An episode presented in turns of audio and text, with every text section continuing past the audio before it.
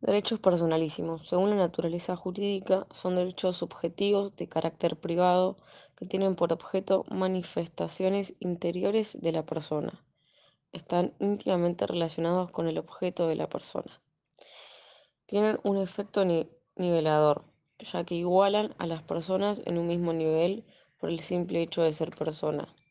Se los confunde usualmente con los derechos humanos, los cuales protegen a la persona frente a las arbitrariedades del Estado. En cambio, los personalísimos nos protegen entre nosotros, son de carácter privado.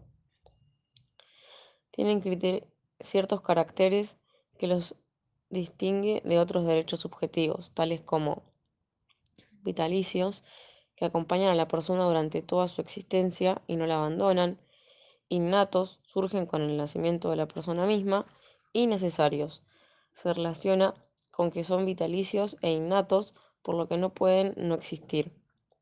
Esenciales son las manifestaciones indispensables para la condición de existencia de la persona.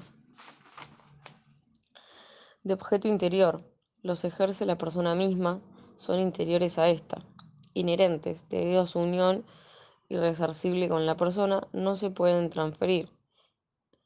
Extrapatrimoniales, no se miden en dinero, no se aplican sobre bienes y son absolutos, relativamente indisponibles.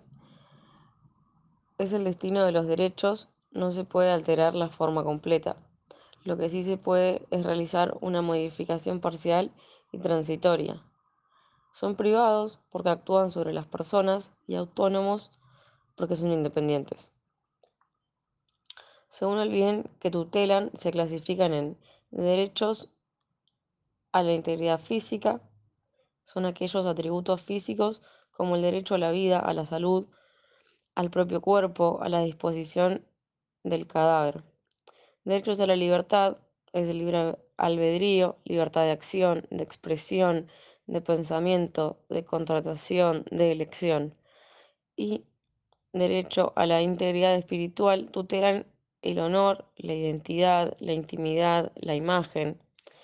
Los medios del derecho civil para tutelar estos derechos pueden sintetizarse en la indemnización de los daños y perjuicios, la reposición in natura o en especie y la presión o eliminación de ataque.